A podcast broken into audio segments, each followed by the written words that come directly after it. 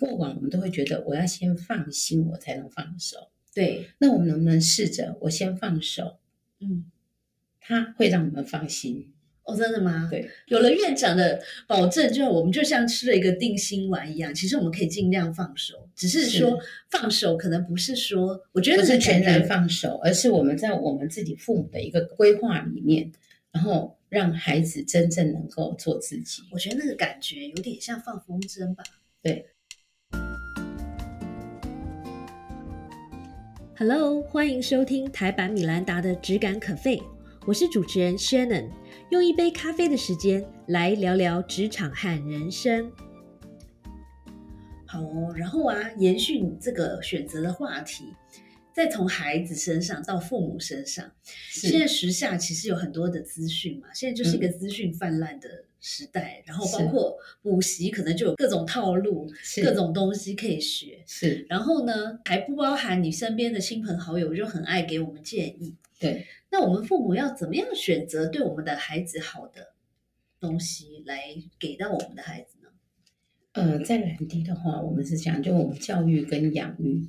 是双轨制。对，对，当然就是在他们还不是那么清楚的时候，我们一定是以教育为主轴，嗯，一路培养他到高中、大学，是，对不对？你说有很多人建议他，就像我刚刚讲的啊，当我的孩子他自己本身有一个独立思考的能力，你怎么样顺着他的能，他自己想要的，或陪着他去探索他的第二专长，嗯，然后慢慢的让他摸索出他自己的那一条路来。呃是，那其实别人的建议，你都可以把这些资讯收集好，给他听听看，给他看看，他可以去尝试啊，嗯他可以去尝试，或许他可以做到，嗯，对不对？那也或许他觉得这个东西是他曾经有过的一个想想法或经验，或者他会觉得说他排除掉。我觉得这个就是要带着他，带着孩子去看这件事，对父母来讲很重要。嗯那当然你会说，哎我父母没有时间呐、对，那你怎么会有时间跟朋友聚餐呢？你怎么会出国旅行呢？那为什么这里面没有孩子的元素？嗯我我曾经有个教授跟我讲，我说：“哎、我很忙。”他说：“你要不要再念书？”我说：“不要了，我真的很忙。”他说：“很忙，这是借口。”他说：“你一定会有一些零碎的时间可以给孩子，或者是我们设定所谓的家庭公约。”嗯嗯，对，那我们可以约定，比方说，哎，我们以我来讲的话，我们家大概每年都会出去家庭旅游两次。嗯哼，我们很忙碌嘛。可是这个两次里面，我就可以透过旅行这样子的一个互动，去告诉孩子，其实我心中的期待。嗯对，那他如果听得进去，那我们就可能会顺着这件事去做嘛。他听不进去，我们大家自己心里也有数啊，嗯对，啊。或者是说我在晚餐的时间，嗯或者是我在睡前留一点点时间，这我们有习惯，就留一点点时间跟孩子谈谈话。嗯，对，然后这个时候我们就可以把我们的想法去置入给他。是。对，所以我觉得我们很多人犯的一个错，可能就是我们看到了，我们接触到了很多资讯。嗯其实现在这个时代啊，我觉得只要你愿意啦，你会拥有很多的资讯，而且对是资讯是太多爆太炸多，然后很多包括我们自己，很多时候我们听到，哎，这个 A 很好，B 很好，C 很好，那我们就会把这些东西看看是不是可以给到孩子。但是我觉得院长，你刚刚讲到一个重点是说，其实所有的资讯应该是以以人为本，对以不对？人为本，就是了解这个孩子，然后他是一个什么样的人，他喜欢什么样的东西，或者说对他有什么优点或是缺点，对，然后配以这个人为主轴，然后这些资讯其实应该是配角，配是角。配合这个人的。因为兰迪他很多孩子，嗯所以我们大概在十二岁开始就会让孩子做自理培训的这一块，比一般孩子早很多嘛。嗯哼，那我们会从初探开始做，对，什么叫自立培训？智力就是他孩子可能未来他是单周入法到这个社会上，对，对不对？那他他怎们么十样去八读？岁就要离开是吗？那也不一定，十八岁是法律的界限呐、是，嗯，那如果你你今天呃你是继续念书，国对家可以培育到二十一岁。 ，OK，啊如果你真的二十一岁不能回家，那我们来处理，大概就是这样。对， OK，那总要让孩子能够就是好好的到社会上去。是对是是，那所以呢，我们十二岁开始一直培养他到十八岁，等于说是双轨的部分。嗯一个是学习一定不能断，读书这个东西是不能中错的。对，但是我们在十二岁过后，我们就慢慢的把这些东西教给孩子。我们透过什么方式？我们透过我们机构的一个呃培力农场，嗯，那大家会想说，哎，去当小农吗？或者是说我们的咖啡工坊，哎，是不是他去当咖啡师？这个其实不是我们的终极目标。嗯，如果如果这个这两样工作孩子们有兴趣，当然我欢迎他去考证照。然后你要操作这工作也很好，我们会透过初探，然后呃职人的分享啊、课程啊等等啊，或者是产业链的观观摩等等，去用多元的一些元素来给孩子去去理解，然后在这里面让他去找到所谓他的呃第二专长，他的然后了解他的形象。嗯，对，这个是我们最重要的工作。对，然后他因为有这样子的一个经验之后呢，未来对于他的求职也有帮忙，也可以比较多的时间跟社会互动。是是嗯是。那这一套我们更要学起来啦。有一部电影啊，我嗯印象很深，是英文的，叫做《Failure to Launch》，我忘记中文翻成什么，嗯反正意思就是说，一个一个男生他已经可能三十几岁了嗯，还、可是还住在老爸老妈家的地下室，因为他觉得啊，反正住家里最最最自在，嗯然后又不用付钱什么之类的。但是他其实是，然后也懒得去找一个正常的工作。那反观，其实，在台湾也是嘛，我们讲嗯这个“妈宝”这个词，对不对？嗯所以，就我们一般的父母来讲，您觉得建议我们要怎么样培养孩子自立或是独立呢？我觉得让孩子回归到他自己的本身，就是你，你先要第一个就是适性教养嘛，嗯，那我要知道他喜欢什么，他嗯愿意做什么，嗯然后从这里开始出发，嗯哼，对，然后因为他如果找到第二专长，那我们就嗯尽量去做培养，而这个专长不是我们强加在他身上的，嗯，对他如果愿意，他就学得很顺啊，嗯，对我妹妹的女儿，她嗯现在是在在国外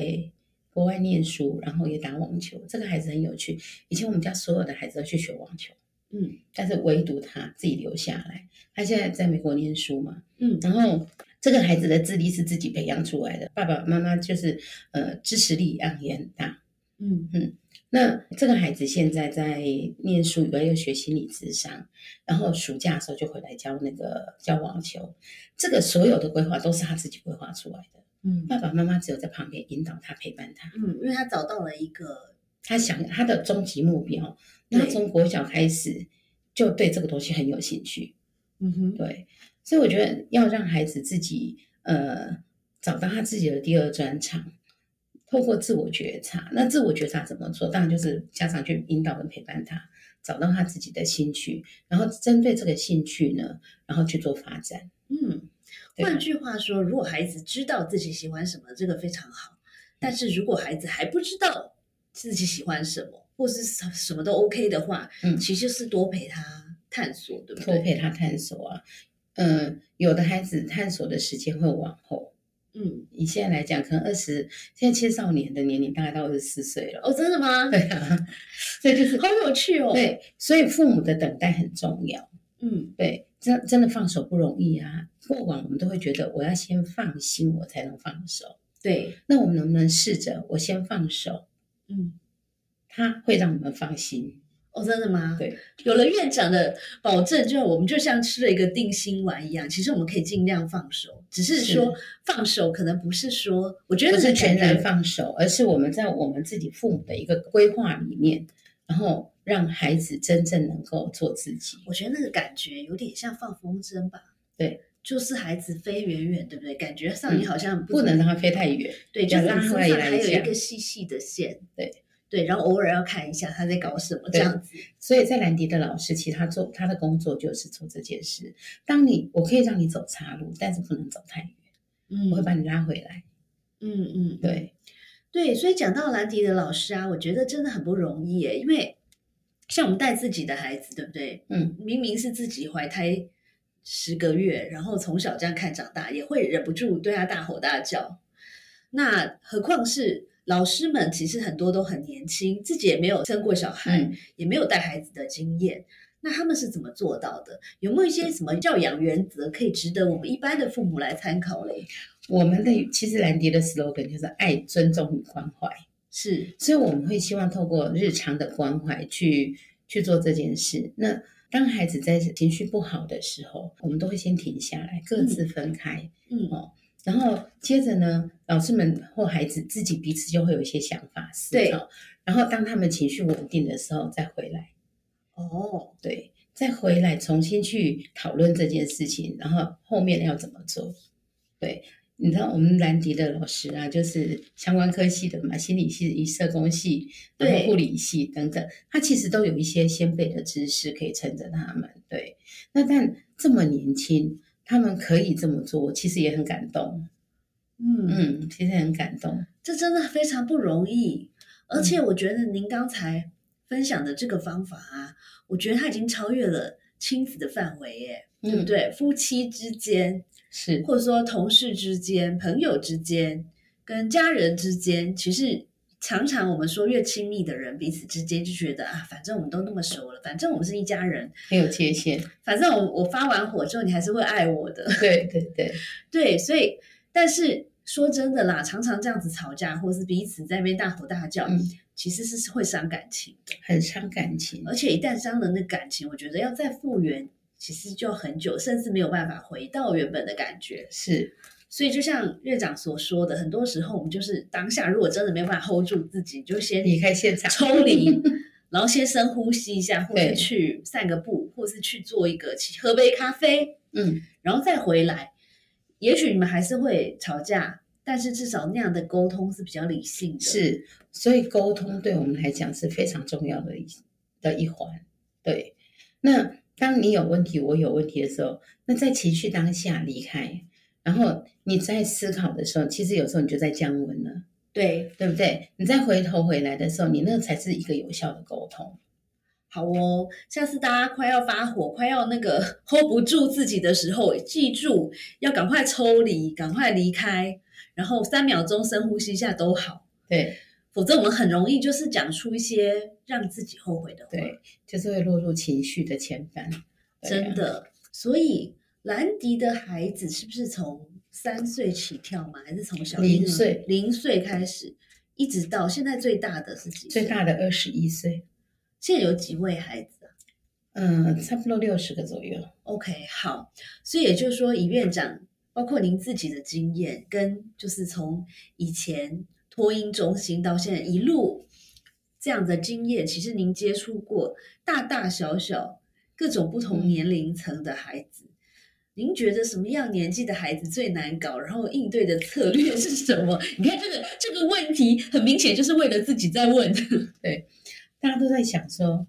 呃，什么什么年龄的孩子最难搞？我们都说一三五七九啊，其实孩对子随时都会有难搞的状况，对每一个阶段有每一个阶段的困难。但是以现在来讲，那个我们的老师最害怕带的是哪个年龄层嗯的？刚上国小，哦，六岁到反而是九岁的孩子，不是青春期吗？反而是刚上国小，嗯，为什么？特别对不对对，哎好特别，因为这个时候的孩子呢，他会有很多自主发想的一些一些那个想法，嗯天马行空的，老师很难掌握。哦，真的吗？对比如说，比如说，嗯、光是个玩具好了，他就会争公不公平啊。哦，老师你爱他比较多，老师你爱我比较少。对哦，然后刚好语言发展也很好，对，每天嘎嘎嘎嘎嘎嘎嘎的讲，对。然后，可是我这个东西呢，也不能够去限制他，因为他是他的智慧发展的期间嘛。对，然后对，然后刚好到学校有交了很多是好小朋友，对不对？对好朋友，嗯然后回来之后呢，他的表现一定会不一样。男生、嗯，女生呢就会很文青，对。对，当我们讲说青少年难搞，青少年势必难搞啊，对，因为他的荷尔蒙在作祟。对，然后再来呢，这个年龄呢的孩子会有很多很多想法，他想要当大人，可是我还是个小大人呐、他自己觉得他自己已经是大人，已经是大人。可是别人看他觉得他还是小孩对。哦，对有道理耶。嗯，所以那跟我们，因为孩子有太多种了，简单跟我们分享一下，面对您刚刚说六到九岁嗯，跟青少年这两个，我们一般比较头痛的时期，是有没有什么制胜关键？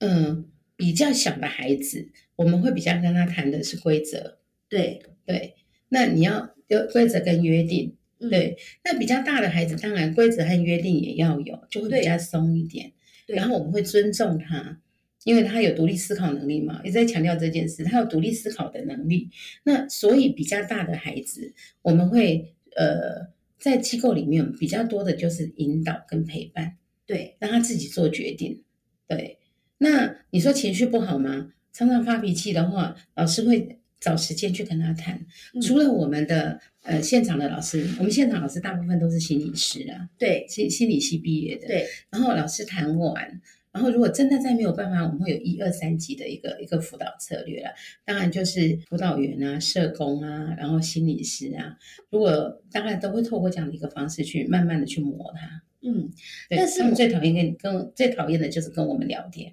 哦，为什么？因为你只要把他叫下来跟他会谈，就觉得干嘛要找我聊天？你是说青少年？对不，所以他们自己会就是，但是我们是跟他磨，因为对我发现很多人小时候很话很多，嗯可到青少年的时候就变成话一哥一姐，嗯，然后问他什么，你就说他就说没什么啊，在学校怎么样，就这样啊，对，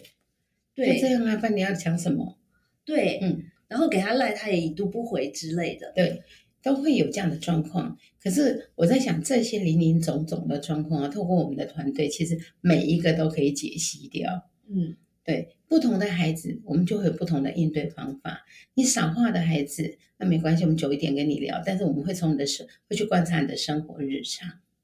是是是，对，那比较多话的孩子，爱讲话的孩子，其实也有啊。你会看到，就是常在那个社工的那个办公室外面，不是有几张桌椅嘛？他就坐在那里等老师讲，跟他聊天。哦，感觉上会讲话的人会比较好搞一点点，一小点，也对不未对必哦，也未必哦，真的吗？，对，也未必哦，对所以有几个孩子就有几个难题，对不对？对，每个孩子都是难对题都有不同的状况，对所以呀、跟院长谈完之后，你自己心里比较好过，因为你们要搞定，至少现在同时要搞定五十个，对不对？对啊五十几个孩子，对然后我们只要我只要搞定两个，对不对？我们不可能再嗯往对 生，不可能生五十个嘛。但是我们是一个团队，对在家的父母会比较辛苦的是，因为你是二十四小时陪伴。对，我们的老师呢，一个老师进场可能八个小时而已，哦，但所以是他其实是可以有有喘息的空间。嗯，所以他他你要他去做一些思考或什么啊或冷静是比较有机会的。然后再来就是有救援队，比如说他现在跟孩子里面情绪冲突的时候，可能我们的社工，可能我们这些主管会去协助，那他就可以得到喘息。所以呀、妈妈当妈妈在带孩子很辛苦的时候，爸爸们要注意了，也要给我们一些那个喘息的空间。真的，爸爸们有听到吧？要记住院长的话哦。是，好哦，然后啊，这本书里面有四个章节，嗯，那其中每一个章节呢，最后都有三位名人的教养经，是那他们也是长期以来就是等于支持兰支迪持兰迪的，对，支持兰迪的人士。那其中里面有像是唐湘龙，嗯，他是一个一位媒体人。那能不能聊一聊这几年兰迪跟唐湘龙的这个缘分？然后，而且他中间有提到“没教养”这个三个字，对幼儿园孩子的一个敏感度是超过我们的想象。那也请院长来聊一聊这群守护者的一个教养的甘苦谈等等。因为早期大家对幼儿园其实是比较负向的一个看法。嗯那香龙本身他住过幼儿园，哦，我并不知道这一段。对嗯他住过幼儿园，那或许是他那时候的感受。是对是是，那在兰迪这边的话，因为为什么我们你看我们的建筑物，然后我们的我们的盖法其实就是蛮尊重孩子的，对我们是用二进的方式嘛。是。那我们的前面就是一个一个个怎么讲，就是一个把关的地方，而且那个地方是我们的训练场域，后洞是孩子的住宿区，所以可能这个在我们那里大概就是针对这个问题呀、呃，我我觉得比较少见到，对嗯对。哼，然后你说会不会有？因为有一些孩子比较暴冲嘛，比较暴冲。那在学校如果发生这样的事情的时候，其实我们的心理师或我们的社工都会到学校去处理这件事。嗯那一般孩子如果说有有一些，因为他是非自愿离家的孩子，嗯心理上有一些不平衡的时候，大概进到我们这边要给我们两到三年的辅导时间，嗯对嗯但很少，微乎其微。嗯那我跟香龙认识大概有十几年了。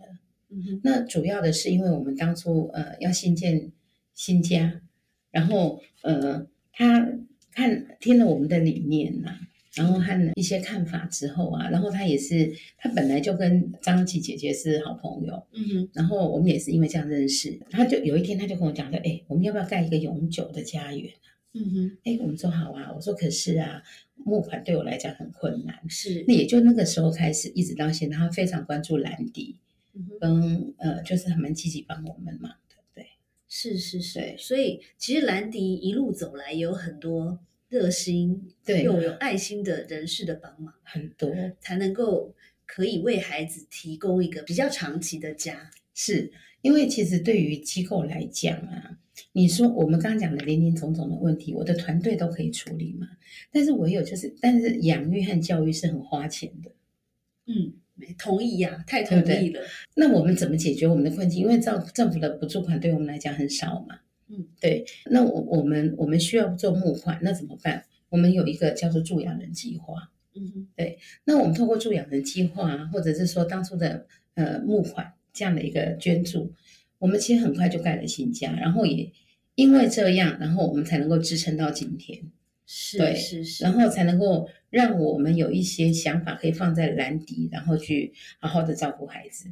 好哦，那今天院长来上节目啊，我们要趁这个难得的机会，也要宣传一下，是，包括我们要怎么样成为助养人呢？